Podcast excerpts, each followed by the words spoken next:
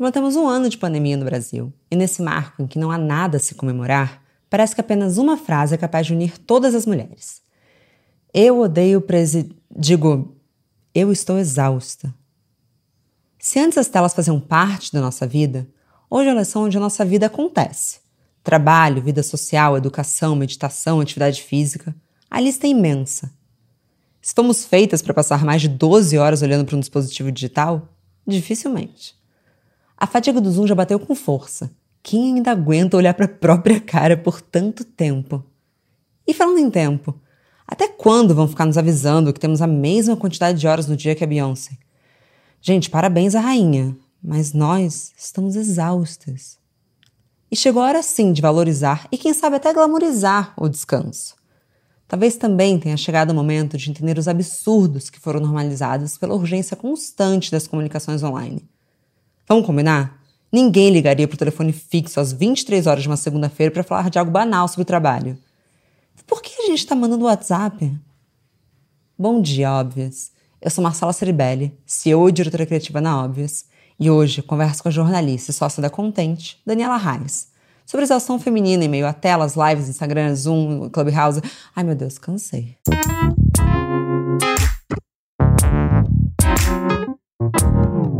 Mas antes de começarmos essa conversa, eu quero te fazer um convite para o dia 27 de março. Se você segue a Óbvias há um tempo, já sabe. Mas se chegou por aqui agora, eu te conto. Não Me Dê Parabéns Festival é o nosso tradicional flyer no Dia da Mulher, que trazia um evento imaginário contando sobre quais pautas realmente importam para nós. Pois bem, esse ano o Quero Imaginação se torna um evento digital com programação impecável, cheia de pautas importantíssimas, discutida por mulheres incríveis em workshops, talks e veja só, dois episódios desse podcast ao vivo com direito a perguntas. Eu tô bem ansiosa para encontrar com vocês por lá. Então fiquem atentas no Instagram da Óbvias que logo mais teremos o link para inscrição. Vamos pro nosso episódio?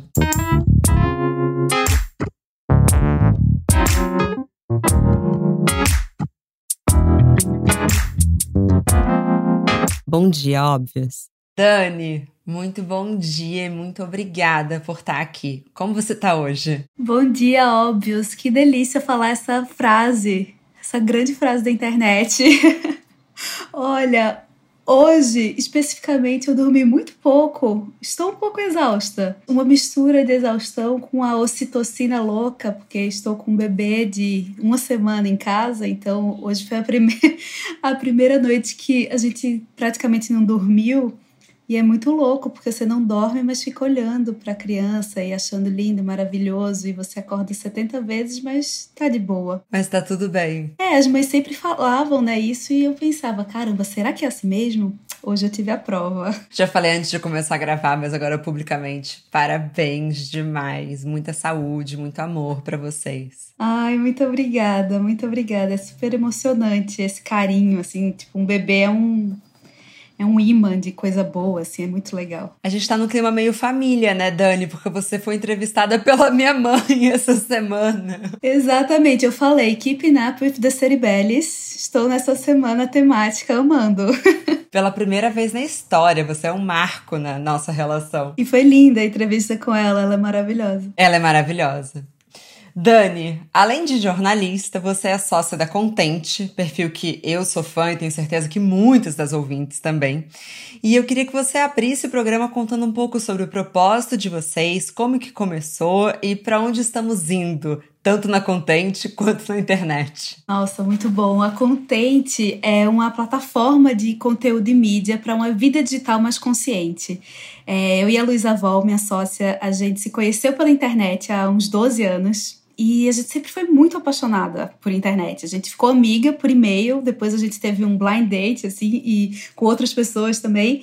E era num momento em que as pessoas não falavam tanto de internet quanto hoje em dia a gente fala, né? A gente está na internet o tempo inteiro e a gente fala muito disso.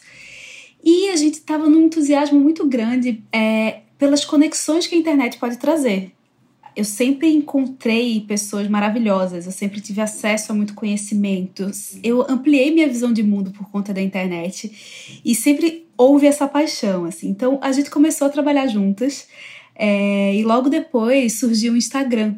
E a gente criou o nosso primeiro projeto, que foi o Instamission, que era um projeto de missões fotográficas ali no Instagram. Era de vocês o Instamission? Sim, a gente que criou. Que maravilhoso! Em 2011. Eu não sabia. Pois é, é um projeto que ele foi muito bem sucedido, assim, porque a gente criou uma maneira de anunciar no Instagram muito antes de existir publi, de existir patrocinado e tal. E isso mudou nossa vida, assim, eu sou jornalista lá publicitária e a gente tinha nossos trabalhos paralelos e depois de um tempo a gente passou a focar só na Contente. E aí o Instamission virou essa coisa enorme, assim, tipo, virou sinônimo de concurso cultural e promoção comercial no Instagram, tudo de maneira autorizada, é toda uma jornada, assim, super legal. E a gente foi pensando no paralelo muito sobre a nossa relação com a internet. Essa internet que sempre nos deu tanto, a partir de certo momento ela também começou a causar muita ansiedade. A gente começou a usar a internet e se sentir o tempo inteiro devendo, se comparando com outra, com a vida perfeita, né? Aquela fase do Instagram que ainda hoje, hoje em dia ainda acontece, mas talvez um pouco menos, porque a gente está finalmente vendo a vulnerabilidade aparecer mais. Mas a gente olhava aquelas vidas perfeitas assim e falava: caramba, essa internet que já deu tanto, hoje em dia ela tá angustiando a gente. É um, você abre o Instagram e você não sabe o que você vai sentir. Se você vai sentir inveja, se você vai sentir raiva, se você vai sentir alegria também, né? Porque temos lá, temos bebês, temos cachorros. Na verdade, você vai sentir tudo isso num período de 10 minutos, né? Exatamente. Aí no final do dia você tá exausto, porque você entrou ali 200 vezes e você sentiu 70 mil coisas e nenhum ser humano foi feito para conseguir sentir tantas emoções diariamente, tantos estímulos, sem ser afetado por isso, né? Então, a partir de 2015, a gente começou a pensar mais sobre a internet, assim, sobre os efeitos da internet nas nossas emoções. E quando foi em 2019, a gente resolveu abrir o Instagram da Contente, porque a gente ficou muito no Instamission, aí depois de um tempo a gente falou, caramba, mas a gente quer falar de internet, quer falar de outros temas. A gente abriu o Instagram da Contente há pouco mais de um ano para falar de tudo isso. E aí foi essa explosão, assim, de identificação das pessoas. Eu, tipo, caramba, não, aguento, não tô aguentando essa relação tão difícil, assim. Não tô aguentando o WhatsApp que bomba o dia inteiro, que é, o chefe não respeita o horário de expediente. Não tô aguentando me sentir inferior. Não tô aguentando me olhar é, na tela sem um filtro e achar que sabe? Preciso fazer mil procedimentos. Então a gente começou a refletir sobre a internet que a gente quer que exista, porque a gente pode ficar num, num consumo muito passivo, só rolando o dedinho ali no feed e sendo impactado por essa enxurrada de conteúdo, ou a gente também pode escolher ser protagonista dessa relação, dizendo assim: caramba, eu vou entender por que eu sinto isso. Porque eu sinto, cada hora que eu entro, eu sinto emoção. Você sente isso porque é tudo desenhado para que você passe muito tempo ali conectado. Porque essa é a forma que as redes sociais ganham dinheiro. A gente vive na economia da atenção, né? Eu sempre acho muito estranho que a gente não paga para usar WhatsApp, Instagram, Facebook, sendo que são as coisas que a gente mais usa, provavelmente. Acho que quem está ouvindo aqui também. Então, assim, quando é, tem aquela frase famosa, né? Se você não paga pelo produto, você é o produto. Então, em troca de usar tudo isso gratuitamente e tal, a gente está sendo bombardeado por tantos estímulos que não é à toa que a gente está exausta. Então, a Contente existe para refletir sobre essa internet, para estimular que cada vez mais pessoas entendam esses mecanismos da internet e escolham ter uma relação mais saudável, escolham ter uma relação em que a gente não trata a internet como luz elétrica, sabe? Como algo que está aí. A gente trata como algo que a gente precisa entender mais a fundo para usar de uma maneira melhor.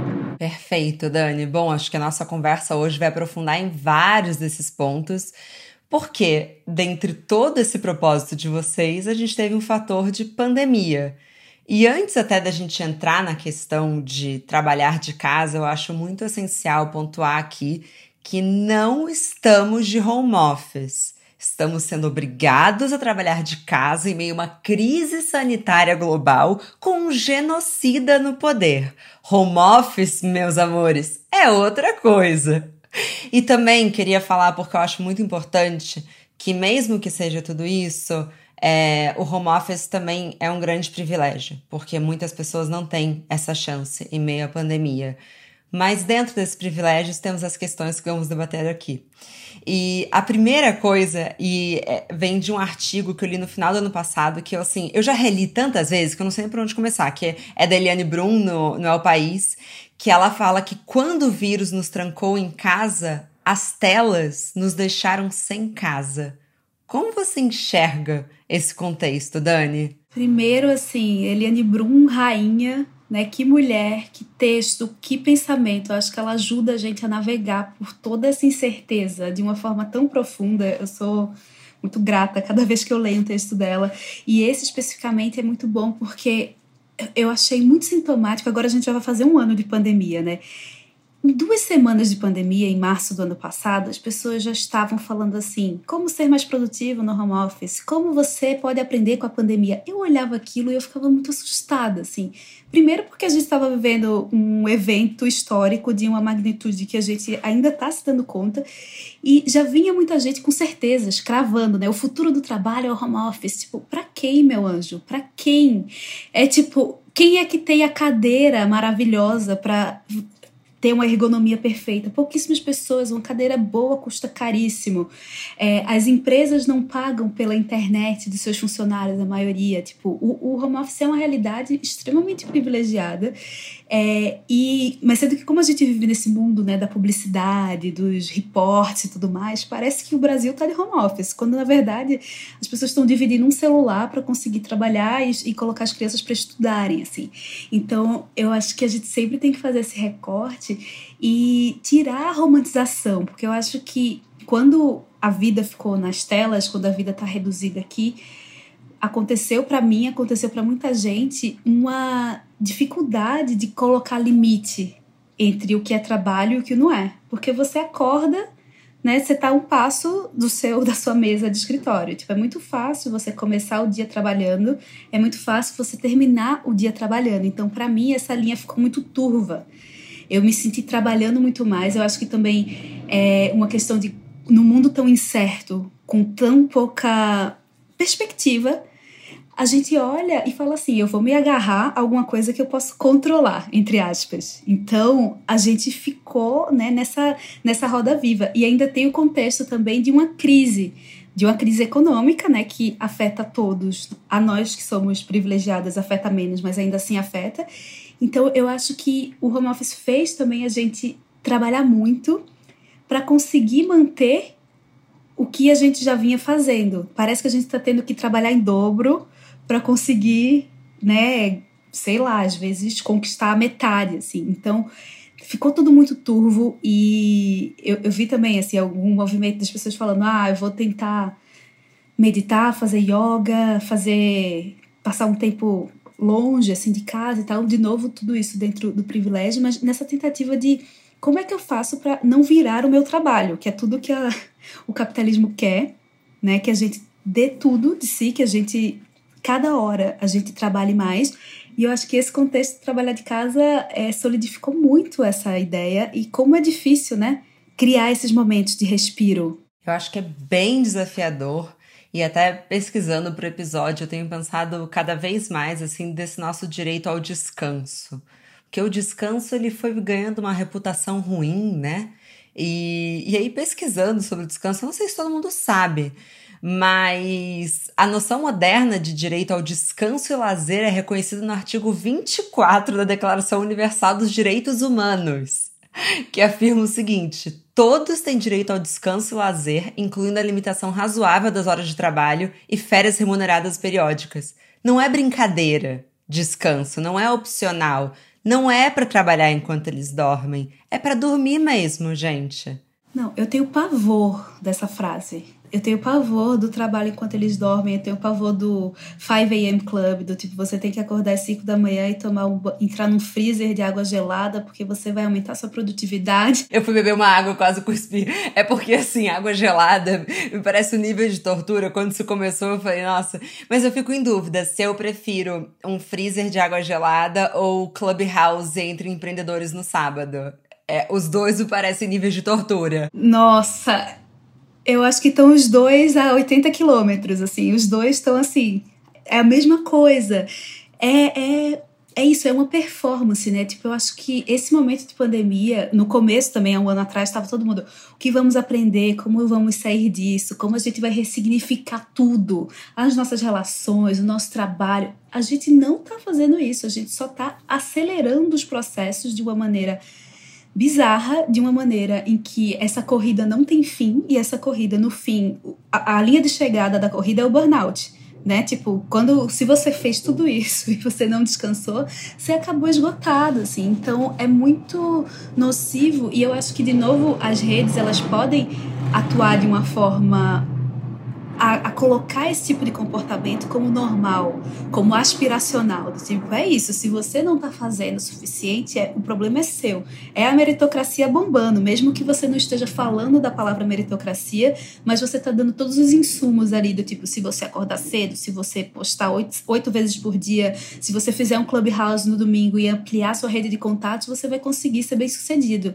Algumas pessoas até vão, mas assim, de novo, a gente está excluindo o contexto. O contexto que a gente está vivendo é de uma privação muito grande, assim, a gente nunca viu tanta gente desempregada, a gente está tá um, um, contexto bizarro. Então, como é que a gente é, para de individualizar tanto as nossas histórias, né? Porque a gente individualiza, a gente individualiza a conquista, mas a gente individualiza, inclusive, é, essa crise, porque a gente acha que se a gente não está fazendo mais, o problema é nosso, não é, o problema é do contexto, assim. Quando é que a gente vai conseguir olhar para as coisas a partir desse pilar mais amplo mesmo? E é engraçado que eu acho muito boa essa reflexão de como, como que a gente começa a diferenciar o que, que é lazer de trabalho porque parece que até mesmo o nosso lazer, por conta de um sistema que está procurando lucro a qualquer custo, inclusive no meio de uma pandemia global, parece que a roda precisa continuar girando.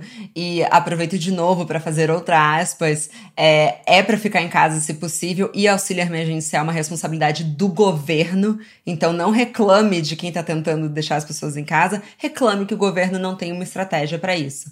Hoje eu tô mais, mais revoltada que o normal. Se tivesse, se a gente tivesse no Twitter, eu estaria dando RT nessas suas frases todas. Mas se tivesse no Twitter, alguém estaria me xingando, aí seria péssimo. Mas sabe, Dani, é, eu acho que assim, até foi se construindo o lazer que, de forma que é trabalho. Então, por exemplo, o próprio Instagram. Eu sei que muitas pessoas conseguem levar 100% como lazer e que legal, mas para mim ainda me parece muito trabalho pro que eu faço. Me parece assim insuportável que chega o final de semana e eu deveria é, manter uma presença digital no Clubhouse, no Instagram, porque senão você vai perder a corrida da relevância. O que, que vão achar de você? E isso é uma pressão que eu sofro porque faz parte do meu trabalho, mas eu sei que pessoas que não trabalham com isso também sofrem. Então eu comecei a achar que assim, só há descanso se não há tela. E a gente trouxe um pouco desses tipos de descanso recentemente na Óbvias e foi muito libertador para mim fazer uma, o diagnóstico de que o meu cansaço é mental. Então eu, Marcela, prefiro fazer quatro horas de trilha em que eu tô só prestando atenção na trilha do que passar o dia no sofá. Porque se eu passar o dia no sofá, a minha cabeça vira, como é que chama? Oficina do diabo.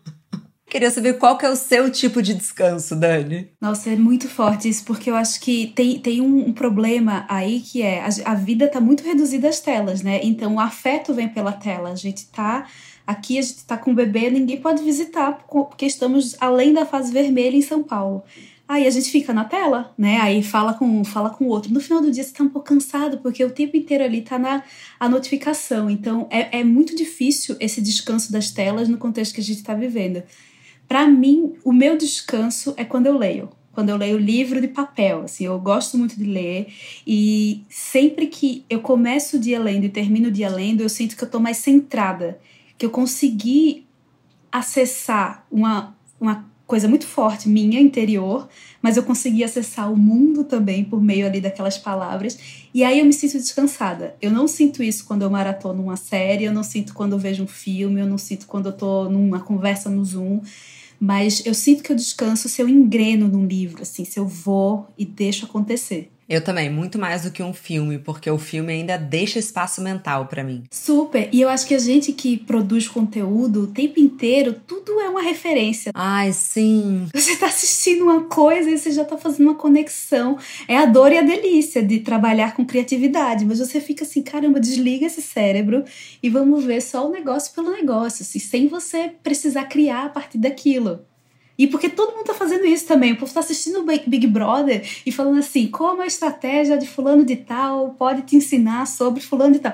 Tipo, tá todo mundo fazendo isso. E aí, se você não faz, você se sente meio culpada. Eu, às vezes, já, eu já pensei assim, será que... Porque eu vejo, sei lá, uma análise da atitude da Carla Dias no LinkedIn. Eu penso, gente, será que eu deveria estar tá assistindo Big Brother pensando num post do LinkedIn? Será que eu vou morrer na praia porque eu não faço isso? Exato, mas aí você pensa, caramba, tá todo mundo fazendo, que boca eu não tô. Eu quero é ler a coisa que ninguém tá lendo, e, tipo, para conseguir fazer uma outra conexão. Claro que eu quero ler também o que tá todo mundo lendo, mas fazer uma mistura, sabe? Porque senão fica muito pasteurizado também. Eu acho que corre esse risco na nossa bolha da internet de de repente a gente falar de umas coisas meio de um mesmo jeito, porque tá todo mundo consumindo as mesmas coisas. Então, eu gosto muito dos estímulos que são para além, né, da internet. Tipo, a leitura é um, e eu tenho feito um curso de escrita e esse curso é maravilhoso, assim. Então, é, a gente tem exercícios de uma professora incrível, chama Andrea Del Fuego, e ela fala, ela dá gatilhos de escrita. Então, ela passa um vídeo da Pina Bausch e aí depois você tem sete minutos para escrever um texto. Quero. Faça, é assim, eu amo. André, nosso amigo, já fez. Eu, eu recomendei para ele, ele fez. Ah, se o André fez é coisa de gente muito inteligente. Eu vou. vou... já tô até com FOMO. E aí a gente começou a fazer isso, acho que em outubro, setembro, outubro do ano passado. E lá, nessas aulas, eu experimento escrever um tipo de texto diferente do texto que eu escrevo sempre. Ou no meu perfil, ou na Contente, ou em ou um freela que eu vou fazer de alguma matéria. Então, é experimentar escrever um pouco de literatura. E demorou, viu? Até eu conseguir achar que eu estava começando a engrenar, se foi recente. E aí vira uma conversa, tipo uma roda muito generosa, assim, porque você escreve, aí você lê seu texto, aí o colega lê o seu texto. E hoje a gente já tem assim, cada um tem seus personagens, então a gente pergunta dos personagens dos outros. É um lugar que me tira do frenesi apesar de ser na tela, né, por causa desse contexto, mas me faz acessar, parece que outra abinha do meu cérebro, sabe? Tipo, outro tipo de texto, outro tipo de conversa, um aprofundamento, assim, que me faz muito bem. Eu acho que é incrível porque você está fazendo um curso que não necessariamente você vai levar para o seu trabalho. Eu fiz isso recentemente também com um curso de texto da Roxane Gay, e é um texto sobre essays em primeira pessoa. E assim, não é algo que eu vou diretamente é, levar para óbvias, mas me fez muito bem, porque eu fiquei no domingo pensando numa outra coisa, fazendo uns exercícios ali. E se eu estivesse fazendo um curso sobre é, criatividade digital, como levar o seu perfil no Instagram para outro. Gente, eu, eu, a minha cabeça ia explodir porque eu acho que, igual a gente sempre fala que a tecnologia ficou atravessando a nossa rotina, né? Então, assim, é, se você pensar nos anos 90, penso na minha mãe, né? Minha mãe, jornalista, anos 90. Ela sempre trabalhou com urgência. Mas eu nunca vi o chefe dela ligar pra, gente, pra nossa casa 11 da noite no telefone fixo para falar de algo que não fosse assim, morreu o Papa. Essa história é verídica. Mas assim, quando morreu o Papa, de fato ligaram para nossa casa muito tarde. Eu lembro muito desse dia. Ou tava para morrer. Ai, mãe, depois você me conserta. Mas, mas isso era, um, era uma coisa assim, global. Hoje, a gente está sendo atravessado por coisas muito pouco urgentes que fazem com que o tempo todo o trabalho esteja muito presente. Então, é um pouco do desafio de você estar fazendo esse curso mas fechar todas as abas do computador. Porque quando foi, e é uma pergunta que eu tenho feito inclusive para a equipe, para as pessoas, quando foi a última vez que você esteve num call e não abriu nenhuma outra aba? Eu acho que agora. que bom, que bom, que às vezes eu vejo quando abre outra aba. É muito difícil, né? Porque é, são, é uma sensação, eu acho que a gente tem aquela. A gente ainda é de uma geração que a gente lembra as primeiras vezes que a gente acessou a internet. A gente entrava na internet, a gente saía da internet, a gente esperava meia-noite, né, e tal, para a internet de escada, para pegar, para entrar no chat do UOL, no Mirk. Hoje, você você tem que escolher sair da internet, é você colocar no modo avião, você fazer um dia que você fala, não vou tocar nesse telefone, porque ela nos atravessa o tempo inteiro. E atravessa com demandas que a gente se impõe e que a gente acha que a gente tem que dar conta. Exemplo 1, um, notícia. A gente acha que a gente precisa saber de todas as notícias e a gente acha que a gente passa o dia inteiro consumindo notícia. A gente passa o dia inteiro consumindo a mesma notícia, em looping. Então a gente vê 20 vezes que a quantidade de mortos ontem foi a maior de todos os tempos e a média, média móvel está tal, tal jeito. Não é que você esteja aprofundando necessariamente no assunto pandemia. Acho que é impossível. Da pandemia, acho que está todo mundo mais aprofundado. Mas, assim, você, você tem um excesso de consumo de notícia e não necessariamente de informação, porque você não necessariamente tem contexto, você não vai nas análises. Você fica ali naquele estímulo muito no fast food mesmo. Tem um autor que eu adoro que ele tem um, um livro chamado A Dieta da Informação e ele fala que um portal de notícia, por exemplo, ele é feito de uma tragédia, um escândalo político e uma gostosa, algum escândalo assim, de fofoca. E ele fala aquilo ali tudo é feito para. Ou então pode não ser gostosa, mas pode ser o escândalo da Meghan e do Harry na família real, assim. Sempre tem uma pitada de, de fofoca, de política, de tragédia, e aquilo ali é feito para que a gente clique, né? Para que a gente dê audiência. E aí ele fala assim: isso é um fast food, você tá o tempo inteiro consumindo o que é rápido, o que te dá uma, uma descarga ali de, de algum tipo de emoção. Sendo que é muito mais difícil você ler sobre o orçamento é, para alguma coisa da cidade, assim, ah, o orçamento do saneamento da cidade. Você não vai ler sobre isso, você não tá nem aí. Tipo, então a gente fica nesse fast food e a gente vai passando os dias assim. E aí o que é que ele defende? Ele, a gente precisa, do mesmo jeito que a gente não come fast food como a gente comia antigamente, antes de ver Super Size Me ou sei lá o quê, a gente precisa ter uma dieta da informação também. O que é que a gente está escolhendo consumir? Como a gente está escolhendo consumir? Em relação à notícia, por exemplo, eu eu gosto muito de Twitter e, e, quando às vezes em momentos assim muito críticos assim, eu fico loucona do Twitter, olhando tudo, tudo, tudo. E, e aqui, é uma rede que é muito legal, mas que me causa ansiedade. E aí, quando eu tô mais tranquila, eu falo, eu não preciso passar o dia no Twitter sabendo o que aconteceu, no, no, minuto que aconteceu. Eu posso ouvir o café da manhã no outro dia, o podcast da Folha, por exemplo, e ter uma análise um pouco mais embasada, ter mais contexto, em vez de passar oito horas consumindo notícia, eu vou passar uma hora e eu vou saber mais até do que, eu, do que nesse consumo picado. Assim. Então, a internet nos coloca nesse lugar de achar que a gente tem que dar conta de coisas e a gente aí dá conta da notícia, depois a gente tem que produzir o conteúdo e o conteúdo tem que estar linkado com o BBB, sendo que aí quando todo mundo fez o conteúdo do BBB, qual a diferença? Né? Tipo, eu não quero fazer esse, eu quero fazer um que seja diferente. É, você lê 15 análises sobre a mesma notícia, na verdade. É, e eu acho que também deve dar ansiedade nessas pessoas que fazem as análises, porque elas têm que correr para fazer logo a análise, a melhor análise ou a melhor crítica. Ou será que esse meu comentário vai irritar mais rápido? Vira uma corrida ali que eu acho que também vem muito de uma geração que eu achei perfeito que você trouxe. A gente saía da internet. Isso é muito bom de lembrar para as meninas que têm menos de, sei lá, 25 anos, assim. Gente, era uma coisa, é você desconectava e você ia viver a sua vida. Porque eu tive essa conversa, inclusive, com a Dani Nogerino, que tá aqui ouvindo, que é da equipe do programa. Falei, Dani, o Twitter é super importante, mas ele não é a vida. Eles são algumas pessoas que estão nessa rede social.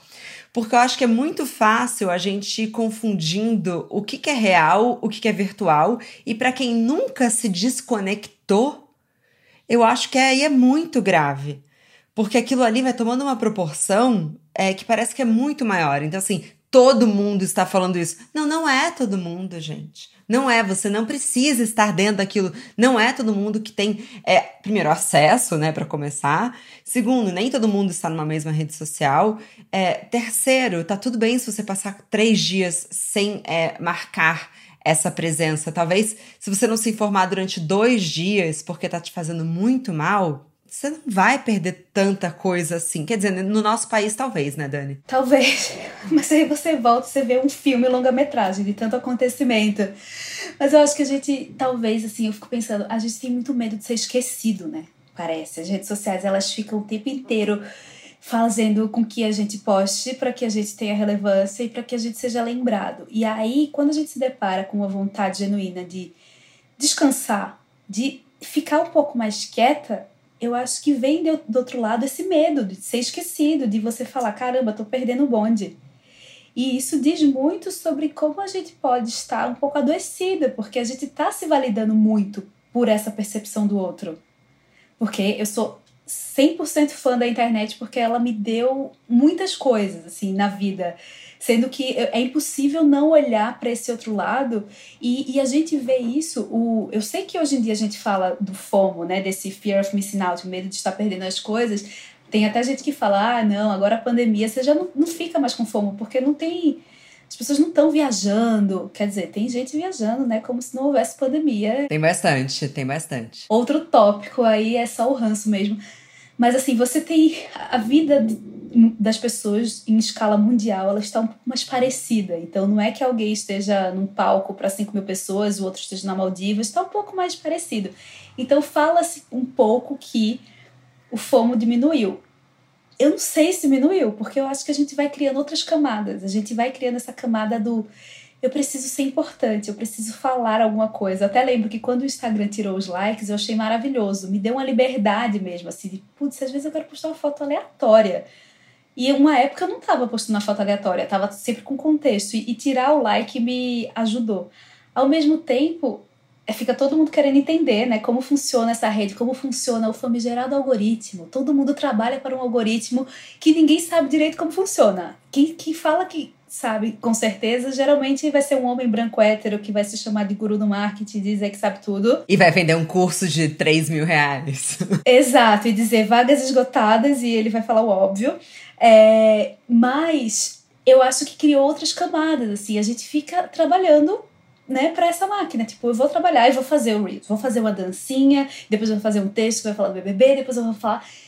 E eu, eu me questiono muito, assim, nessa, nessa questão do marketing digital, inclusive, que tem gente que eu já ouvi falando, você tem que postar seis vezes por dia. E falei, meu Deus, nunca na vida eu internet há muitos anos. Nunca na vida eu postei seis vezes num dia, porque eu não tenho seis coisas para falar num dia e eu, e eu não acho que ninguém tem. Eu acho que nem a Oprah tem. Né? Tipo, o que é essa verborragia? O que, que é essa coisa de você ter que marcar o lugar? Assim, o, como é que seria essa internet se a gente estivesse falando o que a gente quer de verdade, conectada com propósito, com intenção e não só com demarcar espaço. Eu acho que isso está muito conectado, porque isso a gente tem no âmbito do, das redes sociais, então a gente não quer ser esquecido, a gente tem que ali marcar essa presença. Mas quando a gente fala agora desse novo fenômeno, eu gosto muito que cada hora tem um nome, porque eu gosto mesmo, assim, não tô sendo irônica. Eu gosto que tem um nome tipo fadiga do Zoom. Eu gosto, então vamos estudar a fadiga do Zoom. e vários desses estudos estão falando que assim, a gente ficar se assistindo falar é é inerente a gente começar a performar. Porque eu sou sempre muito sincera e continuo sendo. Quantas vezes eu tô num call e eu tô olhando pra minha própria cara, eu falo, ai meu Deus, meu cabelo tá meio zoado. E assim, numa, a gente não foi feito para passar 12 horas olhando para nossa cara, e também a gente não foi feito para ficar nesse palco, né? Acho até por isso tanta gente começou a fazer live. Existe uma vaidade do nosso ego que é natural, gente, não tem nada de errado. Mas, por exemplo, pra eu entrevistar agora a Dani, a gente tá no Zoom. Eu não me vejo, eu deixo uma janelinha que tem só o rostinho dela porque eu não quero me ver, porque eu vou fazer umas caretas. E eles estavam falando que assim, a gente começou a se corrigir e entender muito da nossa imagem. E isso a curto prazo está diretamente relacionado para algo que para mim é um adoecimento da sociedade, que é na explosão no número de cirurgias plásticas. Que a gente começou a se ver tanto, que começou a ver tanto defeito, porque é óbvio, né? Quanto tempo a gente vai se ver, que a gente não aguenta mais, é, a gente não suporta a nossa imagem. Então, assim, eu acho que das coisas que eu tenho mais saudade é de estar numa reunião sem saber como tá a, o meu cabelo, sem ter que me olhar, sem ter que. Porque é muito difícil, e eu assumo que eu sou uma mulher vaidosa mesmo, muito difícil não se reparar nesse contexto.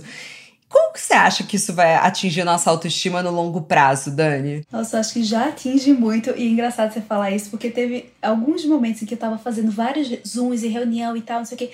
Aí eu tava falando com Laura, minha mulher, um dia, e eu tava falando e eu falei, caramba, eu tô falando muito alto, né? Parece que eu tô dando uma palestrinha. Eu falei, meu Deus, me livra da palestrinha dentro de casa, porque é isso, você tá lá na articulação e a ideia e tal.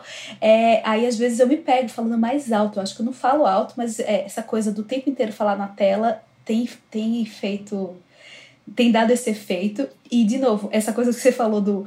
A gente não foi feito para ficar 12 horas na tela a gente é casada, né? Tudo muito maravilhoso, mas ninguém foi feito para ficar um ano dentro de casa com o cônjuge. Não, não, não, não, não, não, não, não foi feito. Parabéns se você acha que você foi feita para isso. É, eu particularmente não fui. Ninguém foi, assim. Então a gente está tendo que lidar com coisas muito diferentes, assim. E em relação à autoimagem, eu sempre acho, eu acho muito sintomático do tempo que a gente vive que, a gente, que existe hoje o rosto do Instagram, né? O, o rosto, que é a sobrancelha que é de um jeito, o nariz que é de um jeito, a, a, barriga que é de um jeito. E eu sempre acho um resumo do espírito do tempo a tal da lipoled, que é essa cirurgia, né, tipo a lipo que deixa uns gominhos na barriga. Eu acho um resumo desse tempo, porque assim, não tem mais nem a coisa da blogueira fitness que vai conquistar o gominho. Você já vai para cirurgia e você já conquista o gominho. É um atalho. A gente tá tão acelerado que a nossa barriga é um atalho construído artificialmente, assim, é, acho muito louco. E eu, eu fico muito assustada quando eu vejo esses rostos que são iguais, tipo... Tem até uma menina do BBB passado, assim, linda. Ela, ela saiu do BBB, ela tem outro rosto. E o rosto dela é parecido com o de centenas de influenciadoras que tem 1 milhão, 5 milhões, 10 milhões de seguidores e que eu não conheço, assim, tipo, o trabalho, mas às vezes aparece ali no. Às vezes eu entro no limbo no Instagram, sabe? Eu vou, de repente, eu tô vendo um, um Instagram de fofoca, aí eu tô vendo uma fofoca de alguém que eu nem sei quem é. Óbvio, óbvio. Talvez eu saiba qual é a bebê que você tá falando, porque outro dia eu entrei nesse limbo e falei, nossa, mudou muito. Mas você tem uma sensação, assim, no lugar onde a gente tá, assim, é... eu acho que tem muita gente que critica muito duro. Ela é uma vítima, né? É uma vítima do sistema. E, e tanto é que recentemente uma influenciadora, né? Tipo, corpo padrão, magérrima, foi fazer uma lipo, morreu. É, mas assim, muito triste. E eu sempre acho que nesses momentos eu sinto que a promessa da internet de ser um, um, um espaço de pluralidade, de conexão com o mundo, assim, né? De você conseguir encontrar sua turma mesmo, a coisa da cauda longa. Se você é alguém que gosta de fazer trilha, você vai encontrar sua turma. Se você é alguém que gosta de comer batata frita, você vai encontrar sua turma.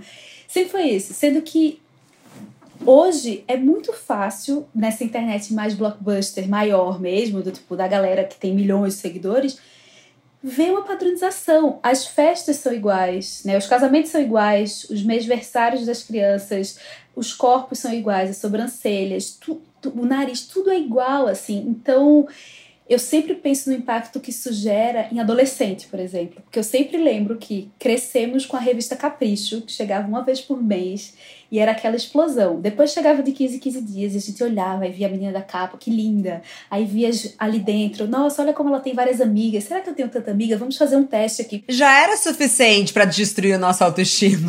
Exato. Sendo que era uma vez por mês que chegava e a gente tinha esse impacto. Eu fico imaginando como é você ser um adolescente ou você ser uma jovem adulta mesmo, mais nova, assim, que ainda talvez não tenha acessado tanto sobre essa discussão, que talvez ainda não esteja fazendo terapia, por exemplo, como a gente faz.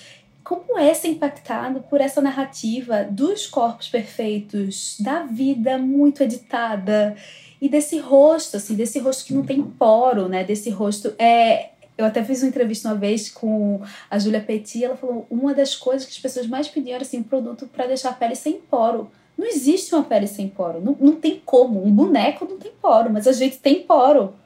Então a gente quer apagar, né? Gente, é, eu acho muito impactante e também fico, fico olhando no Zoom aí olho defeito, falar, ai meu Deus, isso para mim foi uma super questão há um tempo atrás.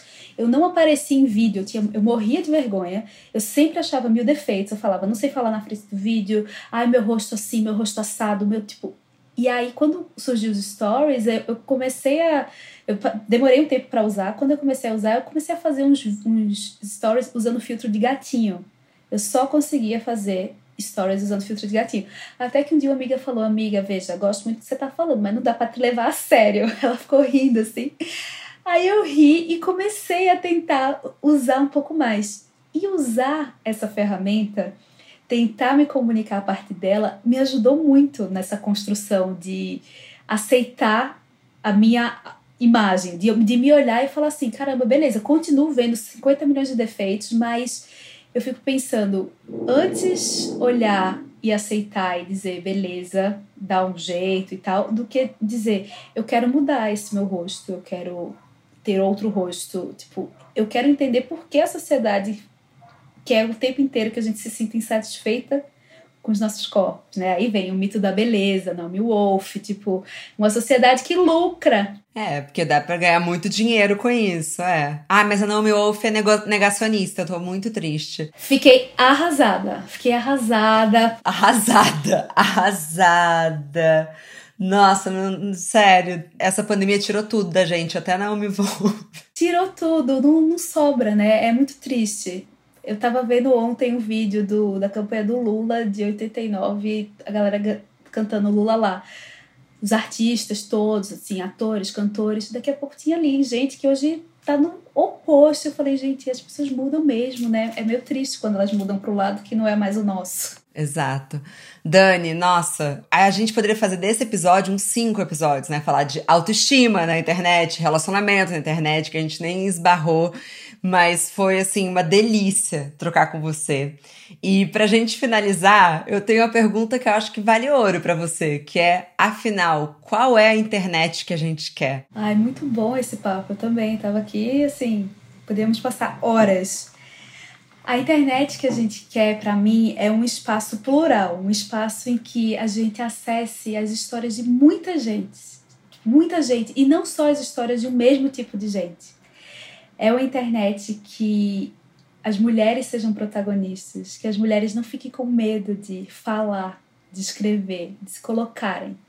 Né? A gente nem falou de síndrome da impostora aqui, que é um, uma outra questão muito potencializada pela internet. E eu passo dia ouvindo várias mulheres deixando de fazer o que elas querem fazer porque tem medo do julgamento, acham que não são boas o suficiente. Então, na internet que eu quero, as mulheres falam e as mulheres são ouvidas. E a gente entende que a gente precisa entender nossos privilégios e a gente precisa sempre puxar outras e a gente precisa fazer essa grande roda porque o mundo inteiro está falando para a gente não ocupar espaço e a gente pode, a gente tem essa ferramenta. É uma internet em que a gente consegue entender que nem todo mundo precisa ser o sucesso de milhões de seguidores, assim. É, eu estava um dia vendo uma conversa de dois influenciadores, uma que tinha 2 milhões, outra que tinha 20. A que tinha 2 milhões falava assim, nossa, queria ter 20. O que tinha 20 falava, nossa, queria ser tão foda como você. Eu falei, quem tem 20 está insatisfeito, quem tem 2 está insatisfeito.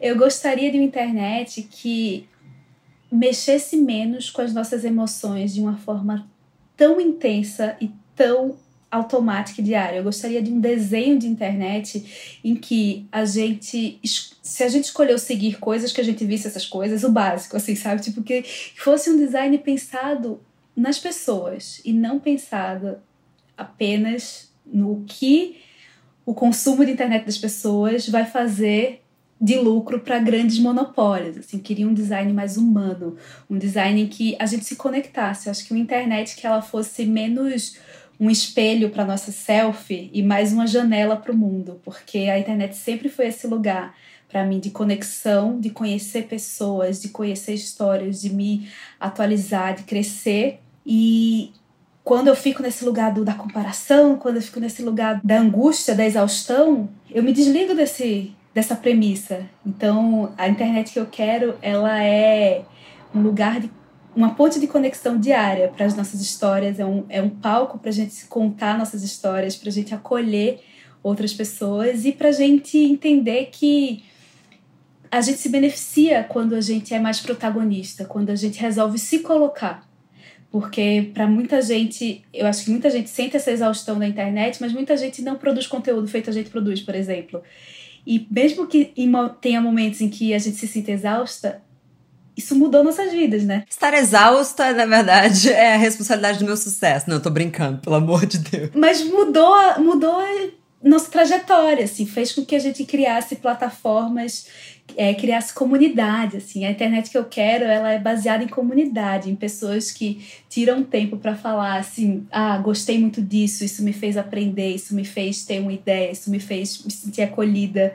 Então é, é esse lugar de conexão e acolhimento. Se eu fosse escolher um ingrediente para a internet, pelo menos nesse momento, eu gostaria de botar uma pitada de compaixão, com um pouquinho mais de não se levar tão a sério. Acho que isso talvez tornaria todo o ambiente um pouco mais leve e agradável, além de eu reforçar e retuitar tudo que você falou. Quero fechar o programa com uma frase que não necessariamente tem a ver com a internet, mas tem muito a ver com a exaustão, que não é minha, que eu li recentemente no Instagram que eu achei maravilhosa, que é pare de comparar sua realidade millennial com a fantasia boomer que você aprendeu a aspirar. Ninguém nos preparou para o mundo que realmente vivemos, então não se culpe por passar por ele de forma imperfeita.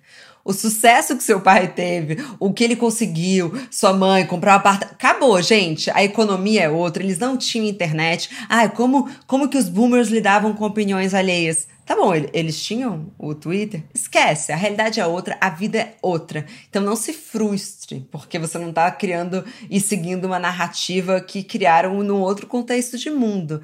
E até pré-pandemia, né, Dani?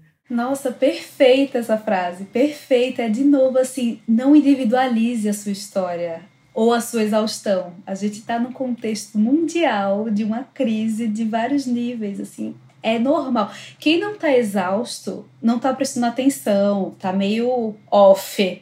Offline ou off. então, assim, é...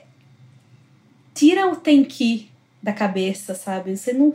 Você tem que, é, de novo, lá no começo da, da pandemia, falavam: nossa, o que é que você tem que fazer para lidar com a pandemia? Ninguém tem que fazer nada. Tipo, a gente tá vivo já é a grande história, já é o grande privilégio. Né? Muitas pessoas perdendo familiares, amigos, muita gente doente. Então, assim, tem um, tem um esvaziamento da palavra gratidão que a internet mesmo fez, né? Que a gente lembra daquela época que tudo era namastê e gratidão, a gente ficou com bode dessa palavra. Mas, assim, eu tenho pensado muito que para combater um pouco essa exaustão, faz um, um, umas semanas que quando eu vou dormir assim à noite, eu penso, caramba, pelo que é que eu agradeço no dia? E às vezes é isso, tipo, nossa, tive uma conversa incrível com a Marcela hoje. Tipo, ai, é, ganhei um brigadeiro. tipo, consegui falar com uma amiga e consegui acolher ela. Tipo, consegui terminar de ler um livro. Tipo, às vezes são coisas práticas e às vezes são coisas maiores.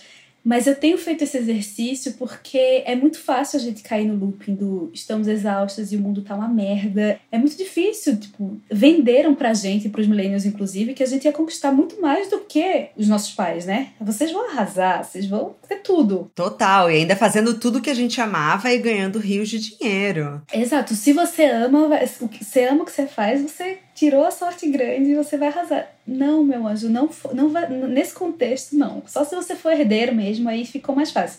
Então, para combater esse lugar, tipo, eu tenho tentado fazer esse momento, sabe? De tipo, caramba, hoje, pelo que é que dá para agradecer hoje, pelo o que é que dá força para que amanhã a gente chegue e a gente tenha um dia legal. É muito simples, mas tem me feito bem. Parece que eu consigo dormir um pouco melhor, sabe? Eu faço isso todos os dias também, Dani. Eu chamo de check-in e check-out. Então, check-in é quando eu acordo, eu falo, tipo, ah, hoje é dia 10 de março de 2021. Eu sou grata porque minha mãe tem saúde, porque meu irmão tem saúde, sou grata por essa casa. E aí eu faço, tipo, como se fosse realmente um check-in, assim, de que, ó, tá aqui todas essas coisas. É, é um papo meio poliana, né, gente? Mas eu fico falando make poliana great again porque porque é real, porque assim, talvez se, você, se todo mundo fizesse esse exercício de check-in, você acha que o Eduardo Bolsonaro faz esse exercício? Não faz, gente. E porque tem isso, assim, se você ficar no, no looping do você vai ver, e a gente tá no pior momento da pandemia mesmo, né? Que, tipo, provavelmente hoje vai ter mais mortos do que ontem. Tipo, se você conectar com isso e você ficar olhando tudo que tá errado, você desiste. Tipo, não tem como seguir. Mas a gente precisa se agarrar ao que nos dá ânimo, ao que nos dá coragem, porque tem muita vida acontecendo, né? Tem muita tem muita conexão acontecendo, assim, cada vez eu tava comentei no começo que eu tava ouvindo o episódio com a Lorena Portela, o do primeiro eu tive que morrer do livro. Cara, que conversa linda! Que eu li o livro e amei e recomendei, um monte de gente leu também, assim. Que legal que a gente consegue, no meio do caos, se encantar com as coisas, que a gente consegue ouvir o outro, que a gente consegue criar uma roda mesmo. Eu sempre tenho essa ideia, eu gosto muito de roda de conversa. Eu acho que sempre que a gente está numa conversa e a gente cria esse, esse lugar, assim, a gente está numa roda. E a gente, o ser humano faz roda desde que se entendeu por gente, né? Isso faz com que a gente vá levando a palavra, vá levando o, o nosso desejo de vida. É muito difícil num contexto de tanta morte. Isso não é positividade tóxica, certo? Não é, não é sobre isso. Mas assim, tem um contexto muito duro acontecendo. Ao que a gente vai se agarrar para atravessar os dias com mais coragem? Meio isso, assim, que eu tenho tentado pensar. Ai, Dani, você é incrível. Muito, muito, muito obrigada. Eu aprendi muito hoje com você. Ai, eu também. Eu tô assim, ó, RT total. Amei essa conversa desde lá do Clubhouse que a gente falou. Estou encantada, já acompanho seu trabalho há muito tempo. Adoro, agora ainda mais. Muito obrigada pelo convite. Adorei participar. Obrigada demais, Dani.